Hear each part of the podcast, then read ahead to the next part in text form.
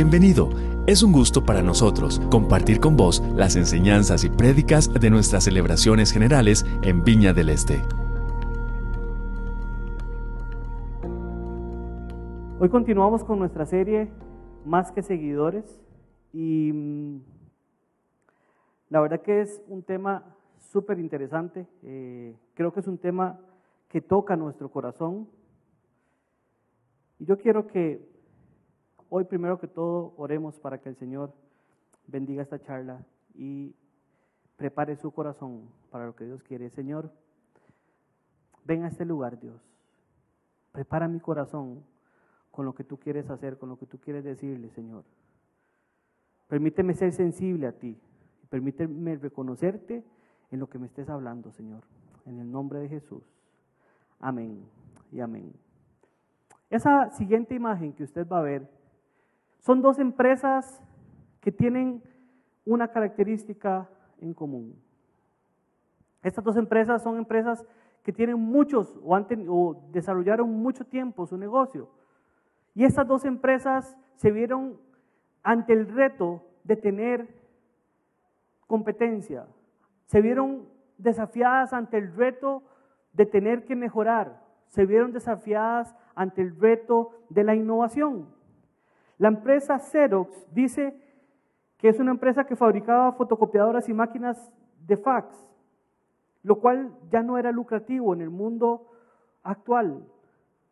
Por lo que consciente de esta realidad, esta empresa se transformó y empezó a, a vender procesos de negocios como procesamiento de datos, administración de recursos humanos, servicios de administración de la relación de clientes para las empresas y gobiernos de todo el mundo.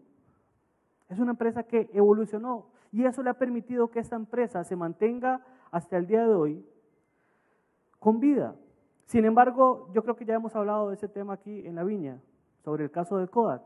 Kodak es una empresa pionera en lo que fue fotografía, inclusive pionera en el desarrollo de la fotografía digital, pero nunca quisieron incursionar en esto.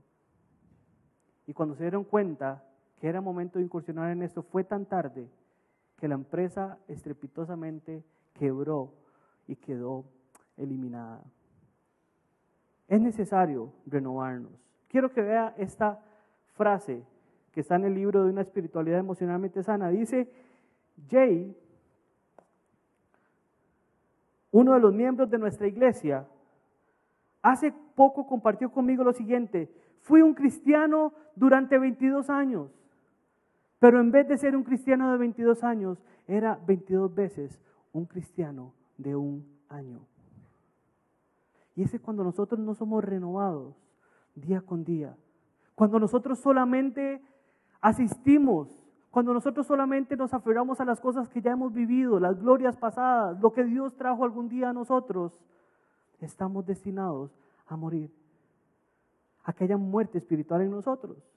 Y en Efesios 4, 23, 24 dice, ser renovados en nuestra actitud de su mente y, y ponerse el ropaje de la nueva naturaleza creada a la imagen de Dios en la verdadera justicia y santidad. Efesios nos dice que tenemos que ser constantemente renovados, estar siendo renovados. Muchas veces nosotros, año con año, volvemos a ver para atrás y de repente nos damos cuenta que acarreamos los mismos errores, los mismos temores. Dios quiere que crezcamos. Dios quiere que tomamos el reto de crecer. Dentro de la serie Más que seguidores, hemos sido retados a no ser simplemente fans, a no ser simplemente observadores de Jesús, sino ser verdaderos discípulos, que seamos transformados día con día, día con día, tomando decisiones, abriendo las puertas para que Jesús examine lo más profundo de nuestro corazón y pueda meter la mano en las partes más complicadas y más dolorosas. Y entonces podamos empezar a ver un crecimiento donde Jesús crece y yo menguo, donde Jesús se hace más y yo empiezo a hacer menos. tenemos la invitación a dejar de saciarnos entonces con eventos. Cuando hablamos de más que seguidores, muchas veces me viene a la imagen personas que vienen a consumir un producto, que vienen a ver qué es lo que hay, qué es lo que me satisface, cómo estuvo la adoración. No me gustó ese solo de guitarra. Las diapositivas del, del que estaba predicando muy poco dinámicas, faltaron más imágenes. Pero Jesús quiere tener un proceso con nosotros. Y cuando nosotros no entramos en un proceso con Jesús, estamos destinados a ser cristianos 22 veces de un año. Sin embargo, Él quiere que tengamos un crecimiento, que tengamos una transformación. Tenemos la invitación a dejar de saciarnos con eventos y en vez de eso permitir que el proceso transformador del discipulado con Cristo impacte nuestra vida para así poder vivir la vida en abundancia que Jesús ha prometido a nosotros. ¿Cómo está su vida hoy con esto? ¿Cómo está su vida hoy con esto? Yo creo que todos alguna vez padecemos de esto.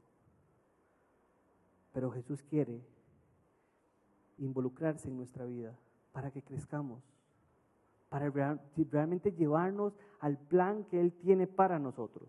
Amén. ¿Sí o no? Sí. ¿Cuántos dicen que sí? Bueno, gloria a Dios. Jesús nos ha dejado un mandato entonces. Dice en Mateo 28, 19, por tanto vayan y hagan discípulos de todas las naciones, bautícenlos en el nombre del Padre, del Hijo y del Espíritu Santo. Y también en Lucas 10, 9 dice, proclamen que el reino se ha acercado, sanen a los enfermos. Y cuando nosotros dejamos de ser fans de Jesús y solamente venir a que Jesús o a que aquí el pastor o que la música nos chinee nuestra necesidad, empezamos a unirnos a la meta que tiene Jesús. Que la meta que tiene Jesús principal es la meta de la reconciliación. Es la meta de decir a un pueblo que estaba caído, son mi pueblo y quiero reconciliarlos conmigo. Cuando dejamos de ser más que seguidores de Jesús, empezamos a entender que ser discípulos de Él también es ir y hacer sus obras, ir y predicar, ir y sanar, ir y proclamar que el reino de Dios se ha acercado.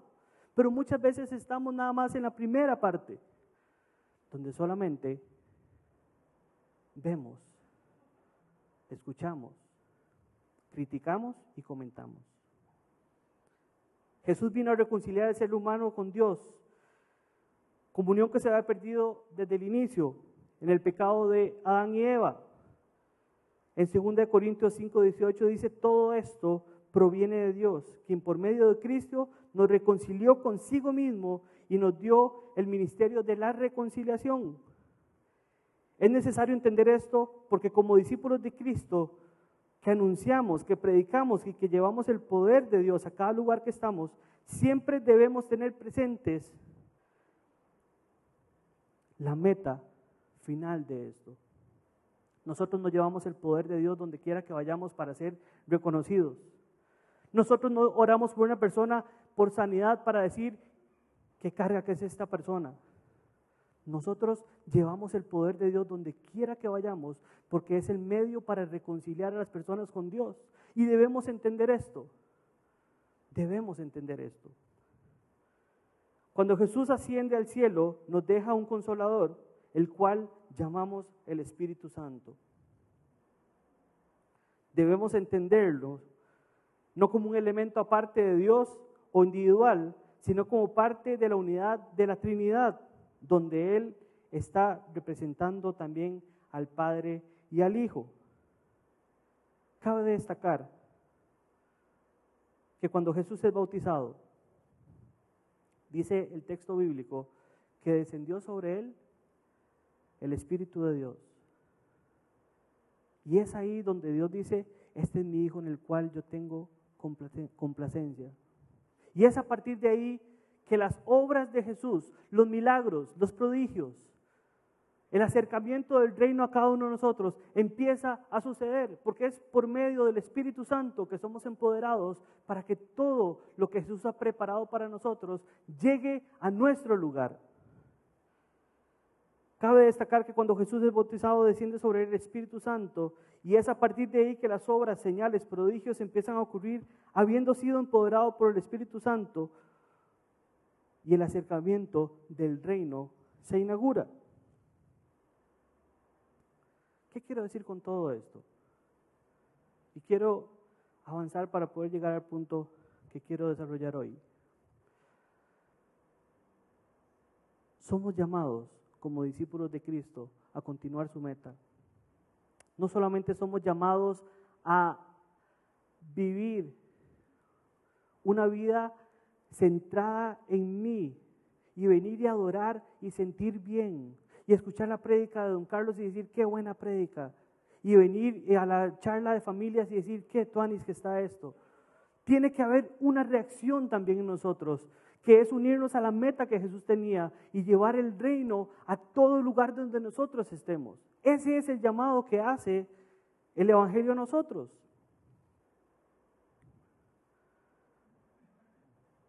Tenemos una gran comisión, que es ir y hacer discípulos. Los, los seguidores de Cristo no hacen discípulos. Los seguidores de Cristo lo siguen y lo ven y se emocionan y ven qué chiva que es eso. Los discípulos hacen discípulos. El otro día conversábamos sobre la importancia como iglesia Viña del Este de invertir más en los procesos y menos en los eventos. Los eventos van a capturar un montón de gente, pero los procesos van a transformar vidas. Y eso es lo que Dios quiere hacer con usted y conmigo, transformar nuestra vida. Este mismo espíritu que desciende sobre Jesús es el que promete para nosotros. Es el espíritu que Él promete para nosotros. Ese espíritu es para usted y es para mí. Diga conmigo, ese espíritu es para mí. Bueno, pero con alegría, porque sea tonto, parece que le están dando una medicina ahí. Ese espíritu es para mí, a mí me parece chivísimo. Yo quisiera que eso fuera tan fluido como sucedía con Jesús. ¿Usted lo quiere? Bueno, entonces diga, ese espíritu es para mí. Él lo prometió para mí porque Jesús dice, este espíritu quedará con ustedes. Yo me voy al Padre, pero esto quedará con ustedes. ¿Cuántos de aquí no se emocionarían si yo le digo que le voy a depositar 10 millones de pesos en la cuenta? ¿Cuántos quieren? Levante la mano, a ver si alcanza. Ahora Hazel nos los reparte. Ese mismo espíritu con poder que hacía prodigios y milagros es el que Jesús dice, yo me voy al Padre, pero eso va a estar con usted. Es el mismo. No es, no es un espíritu más chiquitito, no es más deformado, no es la mitad del espíritu o no es con restricciones. El mismo espíritu. Y Jesús dijo, y aún mayores cosas podrán hacer ustedes. Pero les digo la verdad, dice Jesús, les conviene que yo me vaya porque si no lo hago, el consolador no vendrá a ustedes. En cambio, si me voy, se los enviaré a ustedes. Eso dice en Juan 16, 7. Y dice, y por medio de este, entonces podemos responder a la gran comisión que Él nos dejó y a la vida de abundancia que Él nos ha invitado. Entonces, para entender un poco esto, ¿qué pensamos nosotros acerca del Espíritu Santo?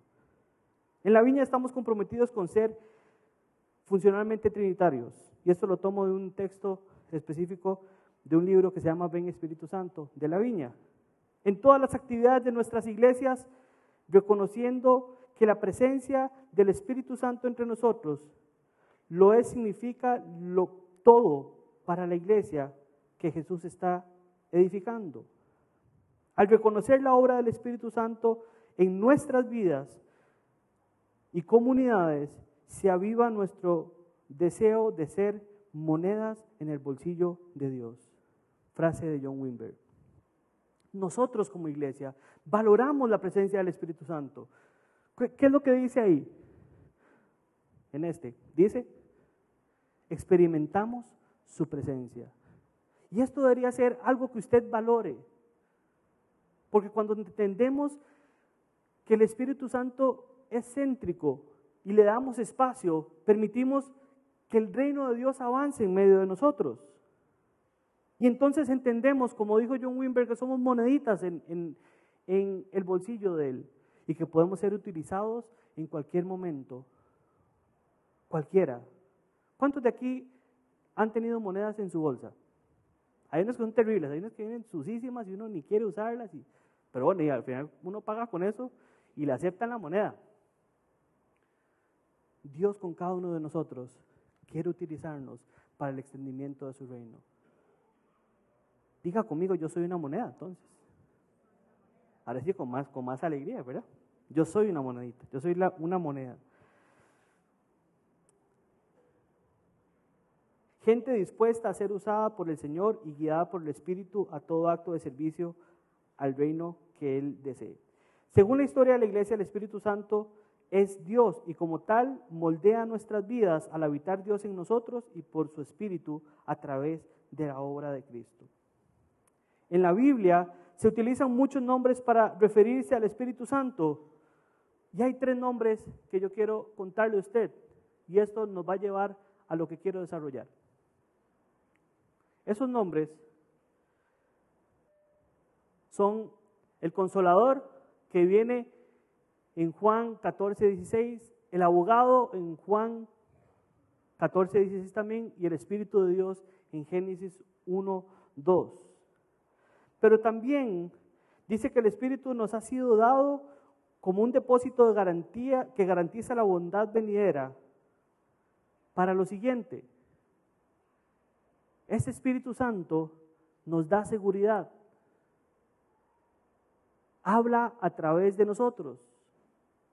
Nos guía para entender los dones que Dios nos ha dado y sobre todo nos empodera y nos da descanso. Y ahí están los versículos que usted puede estudiar y leer también en su casa.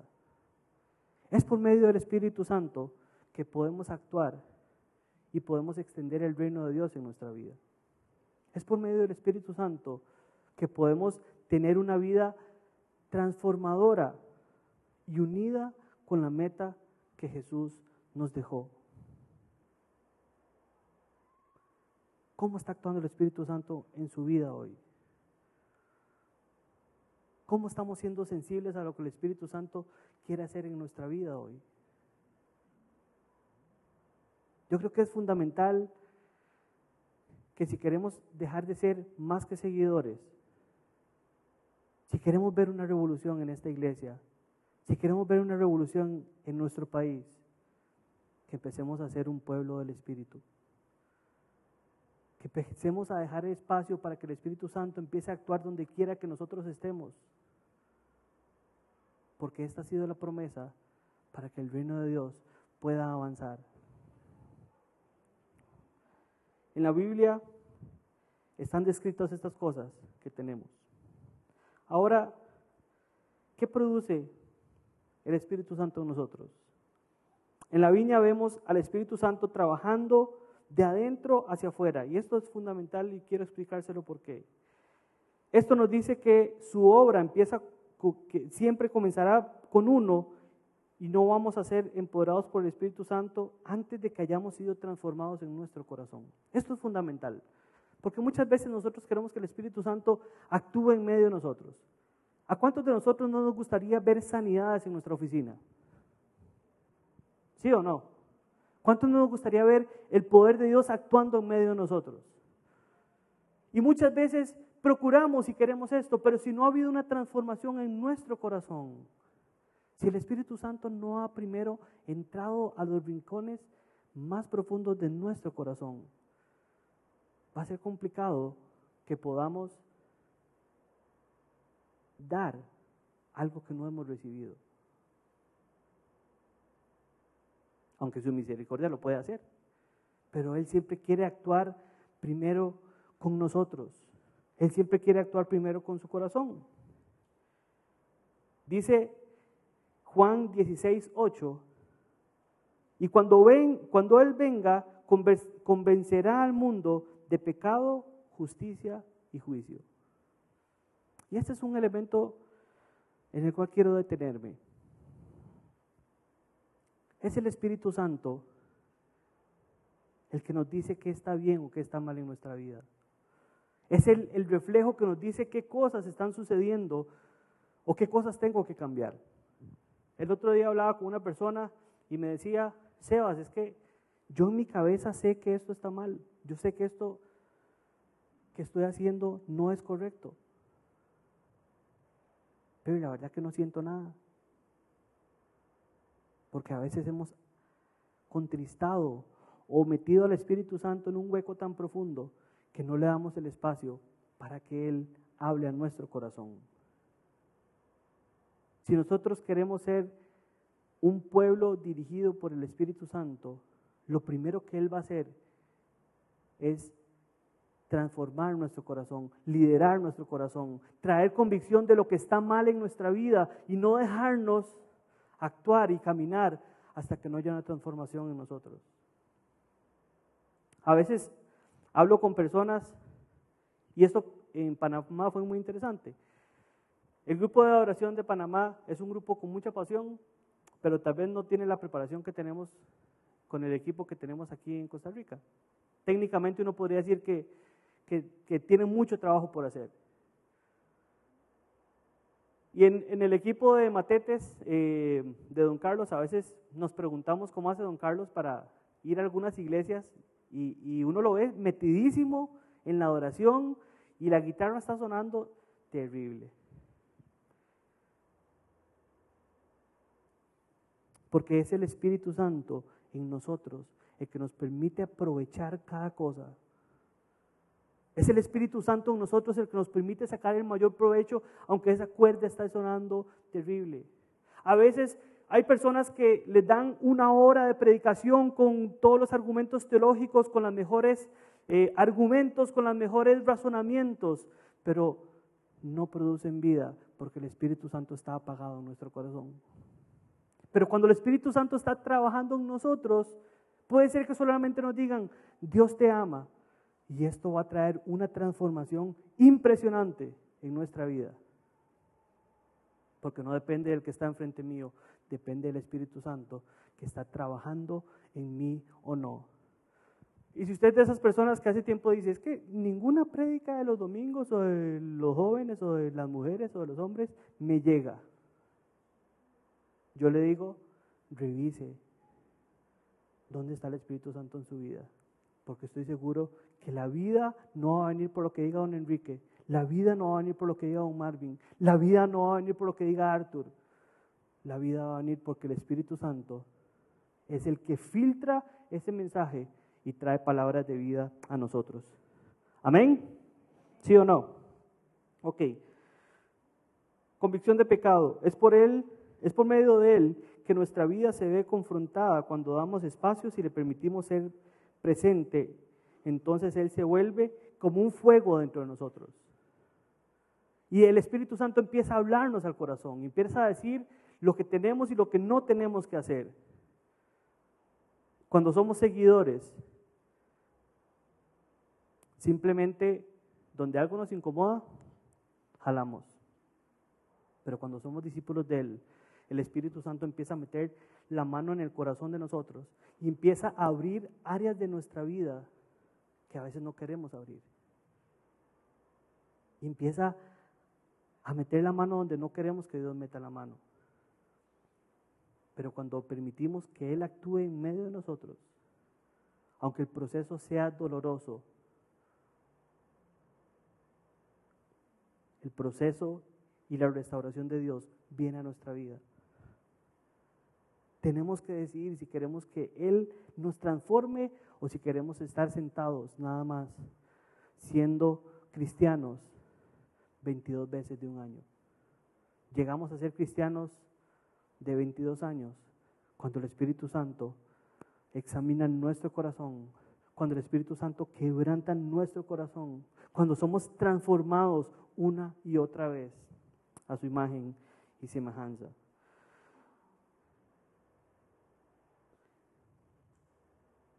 El Espíritu Santo es como ese abono. ¿Se acuerdan la, la parábola de la semilla que cayó en buena tierra y otras se le llevaron los, las aves y todo esto. Yo al Espíritu Santo lo veo como ese abono que hace que esa semilla que se siembra en nosotros dé fruto. De fruto. Sin la ayuda del Espíritu Santo nuestro corazón se endurece, se hace menos sensible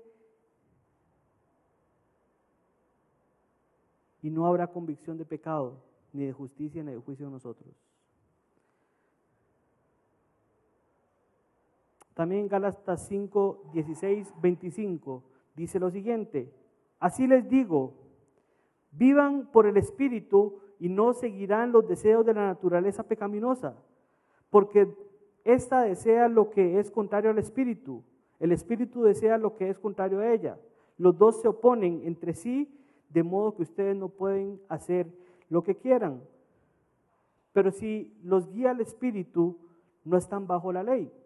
Las obras de la naturaleza pecaminosa conocen bien inmoralidad sexual, impureza, libertinaje, idolatría, brujería, odio, discordia, celos, arrebatos de ira, rivalidades, dimensiones, borracheras, orgías y otras.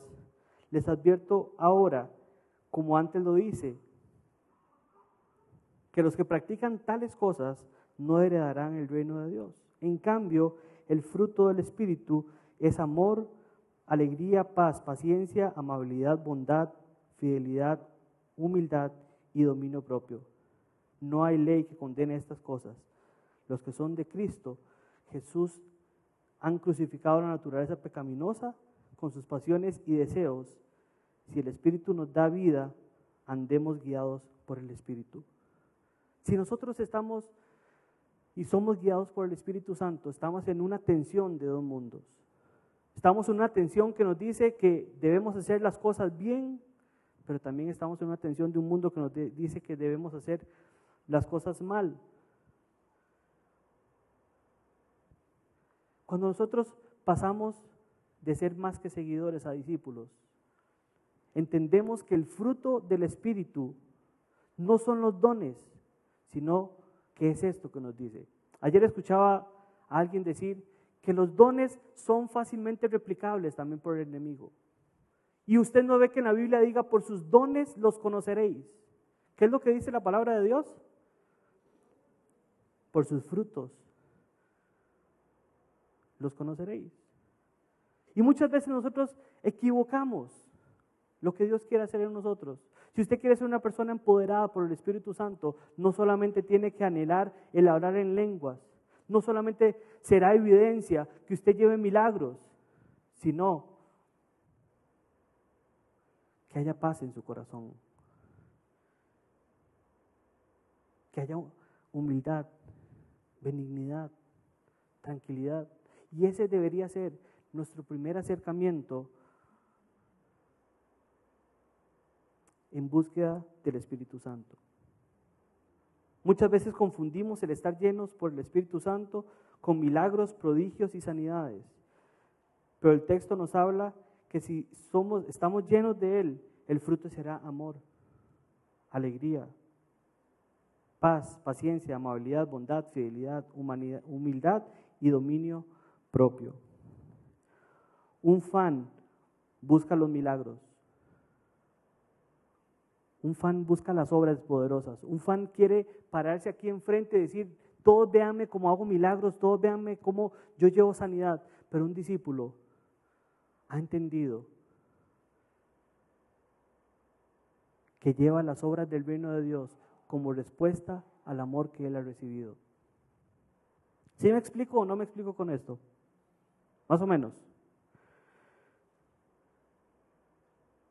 Convirtiéndonos en un pueblo del Espíritu Santo. Dice que en la viña somos un pueblo de la presencia de Dios y nuestras vidas como creyentes se construyen sobre el cimiento del Espíritu Santo que nos guía en nuestra vida y ministerios. La presencia y la actividad del Espíritu siempre apuntan hacia el día de la enfermedad, el día que la enfermedad desaparecerá y las vidas serán restauradas. Y los propósitos de Dios para el mundo serán cumplidos cuando edificamos nuestra vida sobre la obra del Espíritu Santo y a través de nosotros estamos edificando nuestras vidas en el reino futuro de Dios. Tenemos que entender que la obra del Espíritu Santo va a estar ligada siempre a lo que Dios quiere hacer, a traer sanidad, a traer libertad, a traer restauración a las vidas. A pesar de que el primer fruto era lo que hablamos ahora, la paz y todo esto, cuando nosotros vivimos con el Espíritu Santo en nosotros, siempre estaremos apuntando a que el reino de Dios futuro sea establecido en la tierra.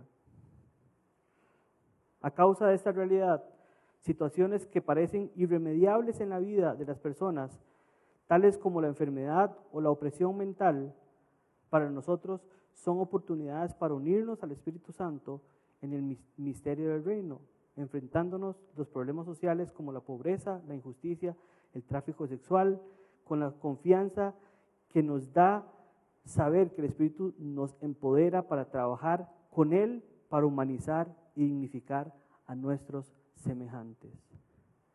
Entonces el Espíritu Santo va a actuar en todos los ámbitos y círculos donde nosotros estemos. Entonces yo quiero preguntarle a usted ahora sí, ¿cómo escuchamos al Espíritu Santo? ¿Cómo escuchamos al Espíritu Santo? Y para eso, usted, si usted tiene Biblia, quiero invitarlo a que vayamos a Hechos 10, 9, 23.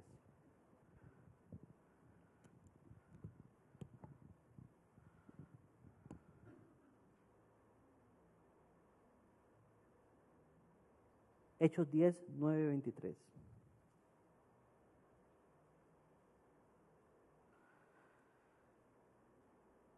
Dice, dice así, al día siguiente, mientras ellos iban de camino y se acercaban a la ciudad, Pedro subió a la azotea a orar. Era casi mediodía. Tuvo hambre y quiso algo de comer. Mientras se lo preparaba, le sobrevino un éxtasis. Vio en el cielo abierto algo parecido a una gran sábana que, suspendida por los cuatro puntos, descendía hacia la tierra. Quiero que se vaya imaginando esta escena. En ella había toda clase de cuadrúpedos, como también reptiles y aves. Levántate, Pedro, mata y come, le dijo una voz. De ninguna manera, Señor, replicó Pedro, jamás he comido nada impuro o inmundo. Por segunda vez le insistió la voz, lo que Dios ha purificado, tú no lo llames impuro. Esto sucedió tres veces. Esto sucedió tres veces. Y enseguida la sábana fue recogida al cielo. Pedro no atinaba a explicarse cuál podría ser el significado de la visión. Mientras tanto, los hombres enviados por Cornelio, que estaban preguntando por la casa de Simón, se presentaron a la puerta. Llamando, averiguaron si allí se hospedaba Simón, apodado Pedro. Mientras tanto, Pedro seguía reflexionando sobre el significado de la visión. El Espíritu le dijo, mira Simón, tres hombres te buscan, date prisa, baja y no dudes en ir con ellos porque yo los he enviado. Pedro bajó y les dijo a los hombres, aquí estoy, yo soy el que ustedes buscan, ¿qué asunto los ha traído por acá? Ellos le contaron, venimos de parte del centurión Cornelio, un hombre justo y temeroso de Dios, respetado por todos, el pueblo judío. Un ángel de Dios le dio instrucciones de enviarlo a usted, a su casa, para escucharlo lo que usted tiene que decir. Entonces Pedro los invitó a pasar y los hospedó. Al día siguiente, Pedro se fue con ellos, acompañando de algunos creyentes al pueblo o a la ciudad de Jope. Dios habla con Cornelio, que es un centurión romano, y le dice que manda a sus hombres a, buscar a Pedro. Por el otro lado, Pedro está en su casa o en, e, o en este lugar hospedado y Dios trae una visión a él. Y esta visión empieza a trabajar algo que si Dios no hubiera tocado o trabajado con Pedro previo a esto, Pedro no hubiera podido cumplir la misión que Dios tenía para él. Porque no era bien visto que ellos fueran a la casa de los, de los romanos. De hecho, unos textos después en la iglesia, Pedro es cuestionado de por qué fue a ese lugar. Y es interesante porque yo aquí puedo determinar varios puntos. Entonces, ahora sí, para entender cómo escuchamos al Espíritu Santo. ¿Cómo escuchamos al Espíritu Santo? Y lo primero que yo encuentro en el versículo 9 es que, es que dice, al día siguiente, mientras ellos iban de camino y se acercaron a la ciudad, Pedro subió a la azotea a orar.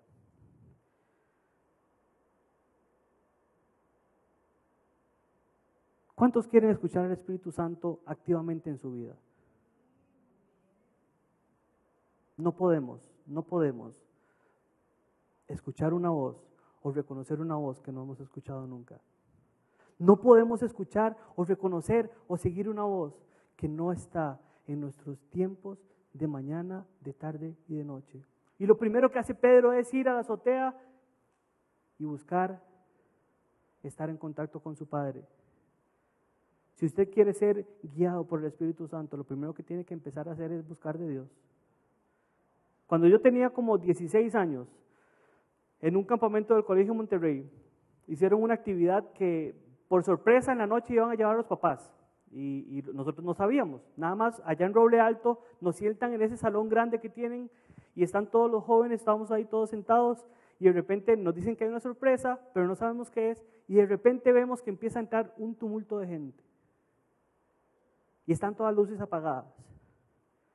Y en medio de esas luces entra un poco de luz por las ventanas de afuera y yo veo una figurilla la pancilla de mi papá y el pelillo colocho que tiene mi mamá. Y yo digo, esos son mis papás. Solamente vi la silueta, solamente vi la figurita así al fondo y dije, ellos son mis papás. ¿Por qué lo sabía? Porque los había visto durante 16 años, seguidos mañana, tarde y noche, y madrugadas cuando me portaba mal. Si nosotros no conocemos la voz de Dios, si nosotros no nos metemos en la presencia de Dios, si nosotros no aprendemos a reconocer su voz día con día, será imposible que seamos guiados por el Espíritu Santo. A veces queremos que Él nos, nos mande y nos empodere y escuchamos testimonios de grandes cosas, pero es porque estas personas que han sido guiadas por el Espíritu, Espíritu Santo han tenido tiempos en la presencia de Dios. Y nada de esto hubiera sucedido si Pedro no hubiera subido a orar? ¿Qué hubiera pasado si Pedro en vez de orar, de orar se queda viendo Netflix en ahí en el cuarto, esperando que traigan el desayuno? Si nosotros queremos que el Espíritu Santo empiece a guiarnos, empiece a hablarnos, tenemos que entrar en tiempo de oración. Tenemos que abrir el espacio. Tenemos que sacar y abrir la agenda que tengamos. No podemos dentro de nuestro día a día ocupado, si no le damos tiempo a Él, que Él nos guíe. Entonces el punto número uno es ¿cuál? Oración y adoración. Conocerlo cara a cara. Estar delante de Él. El segundo punto dice entonces en el versículo 10, dice, tuvo hambre y quiso algo de comer. Mientras se lo preparaban, le sobrevino un éxtasis. A mí me encantó este versículo porque encontré algo que, que, me llenó el corazón. Pedro tenía ganas de comer, ¿verdad? ¿Cuántos aquí nos da hambre a veces? Ya todos, ¿verdad? Curiosamente, Dios toma una visión referente a la comida para hablarle a Pedro. ¿Qué hubiera pasado si, Pedro con hambre, Dios lo que le trae es una visión de unas viudas? Madre de repente hubiera dicho, ¿qué es esta hora tan rara? Y algo que, Dios me puso en el corazón es que si queremos escuchar al Espíritu Santo, Él va a estar hablándonos con cosas de nuestro contexto. Tal vez al ingeniero le traerá una visión sobre unas columnas y una viga. Tal vez al doctor le traerá un hígado en la mano. Dios nos va a hablar con cosas de nuestro contexto. No tenemos que esperar a que los cielos se abran y baje una luz anaranjada y diga, oye tú hijo de... Dios nos va a estar hablando con las cosas que estamos viviendo diariamente, con la fila que estamos haciendo en Conavi para sacar la licencia. Ahí el Espíritu Santo va a estar hablando. Con los tomates y la lechuga que estamos comprando en el supermercado, ahí Dios nos va a estar hablando. No tenemos que reducir a Dios a un lugar específico, no tenemos que reducir a Dios a un lugar santísimo donde solamente va a hablar. Nos va a hablar en lo cotidiano, en lo que entendemos. Y muchas personas esta parte la omiten. Entonces al final de cuentas dicen, no, es que a mí Dios no me habla. Y Dios lleva todo el día poniéndole imágenes y cosas y situaciones para que usted pueda escucharlo. El segundo punto, entonces Dios nos habla por cosas cotidianas. Tercer elemento, dice, el tercer elemento es poner atención. Debemos andar en una conexión constante. Estarle preguntando a Dios qué quieres con esto.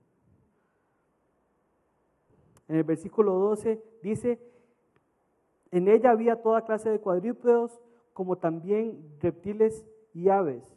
Levántate, Pedro, mata y come, le dijo. Y Pedro no desecha esta visión, sino que toma tiempo para escucharla, para poner atención. Debemos estar preguntando qué quiere Dios hacer con nosotros, con nuestras situaciones.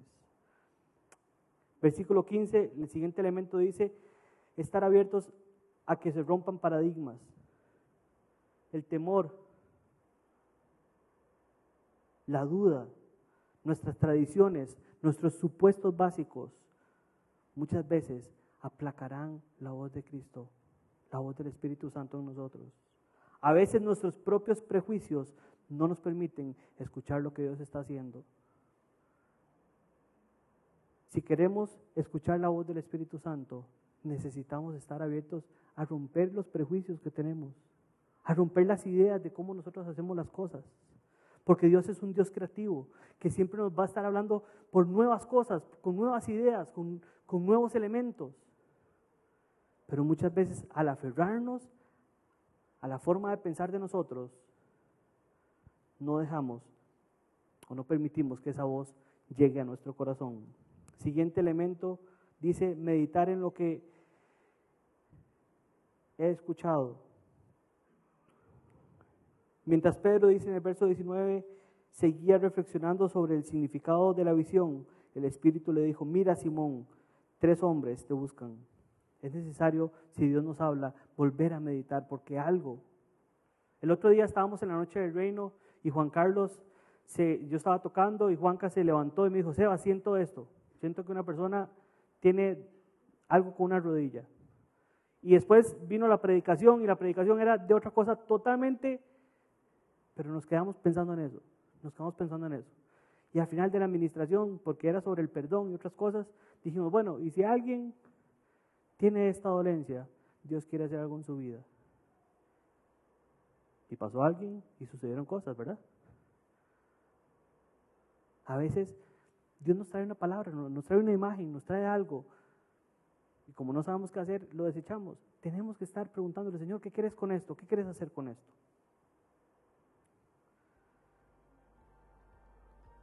Los últimos dos puntos es ser obedientes y actuar.